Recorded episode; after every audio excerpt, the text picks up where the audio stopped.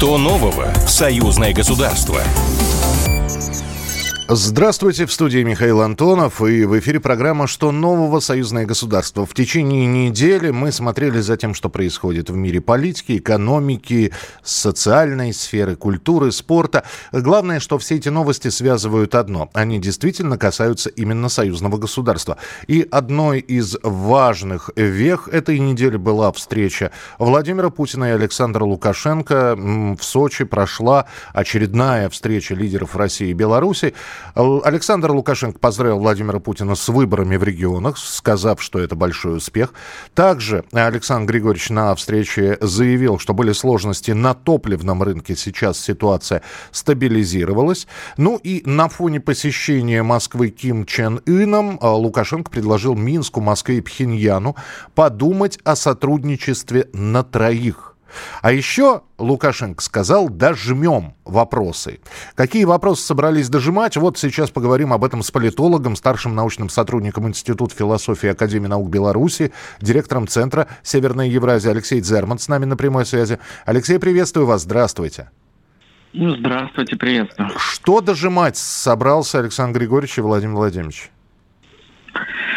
Ну, я думаю, скорее всего, экономические вопросы, связанные с э, двухсторонними отношениями в торгово-экономической сфере. Здесь постоянно нужно держать руку на пульсе. Что-то вылазят, какие-то проблемы. Та же логистика, переориентация грузопотоков, э, э, отладка экспорта-импорта взаимного, взаиморасчеты. Ну, я думаю, что текущих вопросов хватает. И, конечно, нужно постоянно за этим следить, чтобы наши экономики работали как единый механизм, как часы. Я думаю, что это в том числе э, основной блок вопросов. Но нельзя забывать и про вопросы безопасности. Все-таки у нас, по сути, единое оборонное пространство, единое военно-политическое пространство. Я думаю, что здесь тоже могут возникать постоянно нюансы, особенно в связи с изменяющейся обстановкой и, и на Украине, и на западных границах. Ну, здесь наверняка тоже идет сверка часов.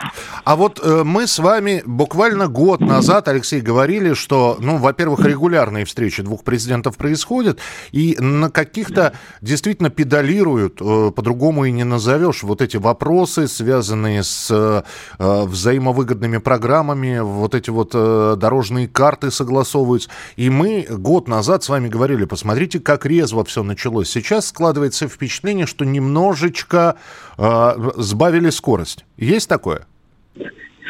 Ну, честно говоря, не уверен. Мне кажется, просто, может быть, завышенные ожидания были год назад. Я, я полагал, что все-таки будет происходить примерно в этих же темпах, да. Единственное, что скажу, нам постоянно приходится делать поправку на какие-то новые возникающие условия, да. Вот э, видим, что если где-то создаются препятствия на западной границе по транзиту, там в срочном режиме приходится искать какие-то новые варианты, Э, чтобы обезопасить себя от этих рисков закрытия границы, ищем выходы на российские порты. Это не всегда можно сделать быстро.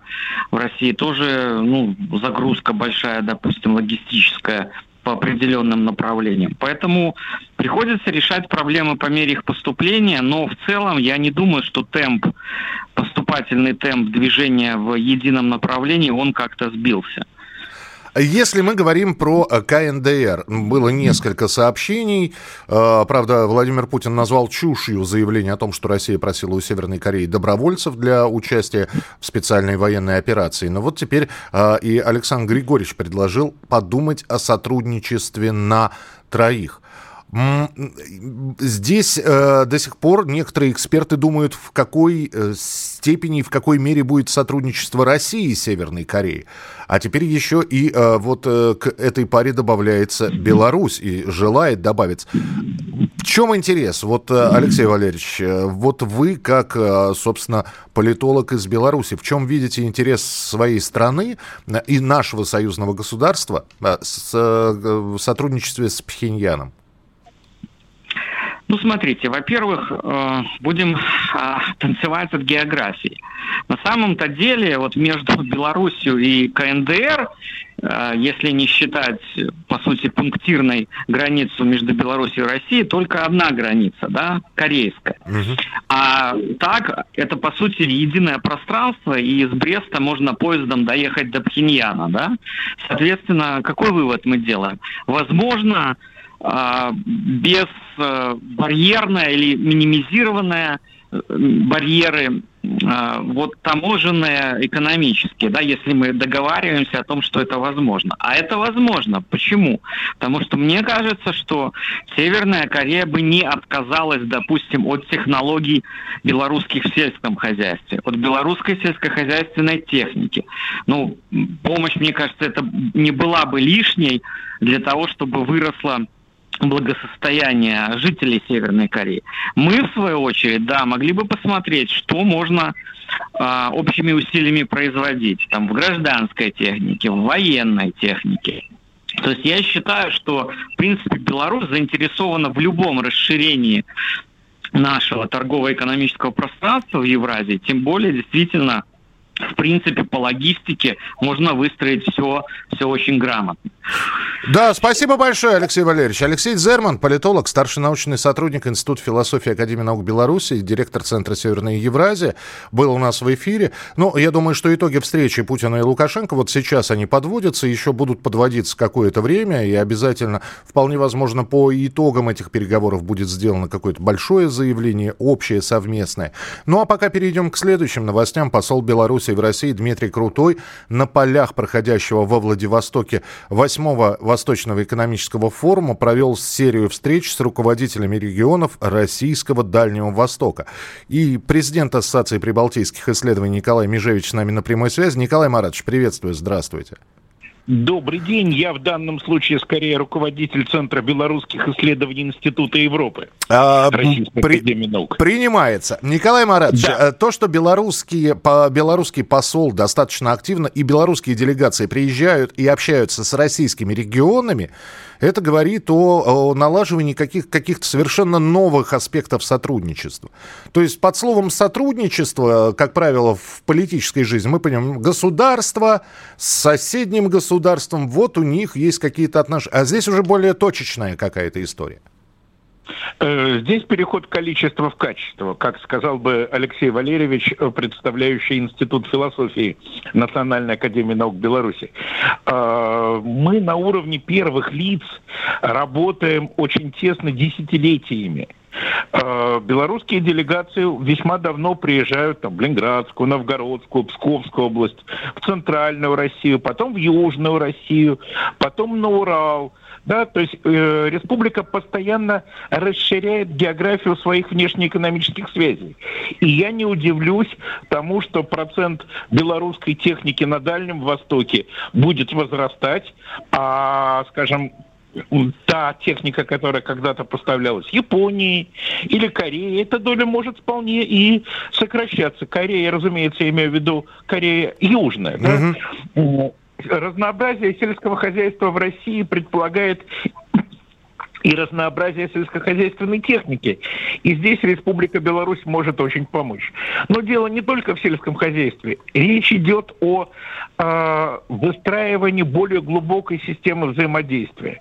Регионы с регионами, президенты с президентами, правительство с правительствами, райисполкомы с райисполкомами, да, местные самоуправления с местными самоуправлениями, ученые с учеными, ну и так далее, и так далее, и так далее.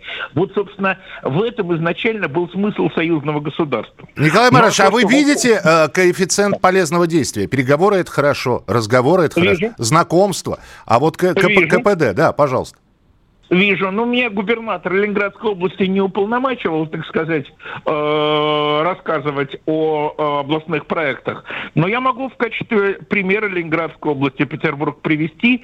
Э, дело в том, что ну, месяца не проходит, как бы, э, когда вы в Питер и в Ленинградскую область, что, в принципе, в данном случае географически одно и то же, не приезжали бы белорусские делегации с проектами совместного производства, развития транзита, кооперации в сельском хозяйстве, туризме, туристических маршрутов.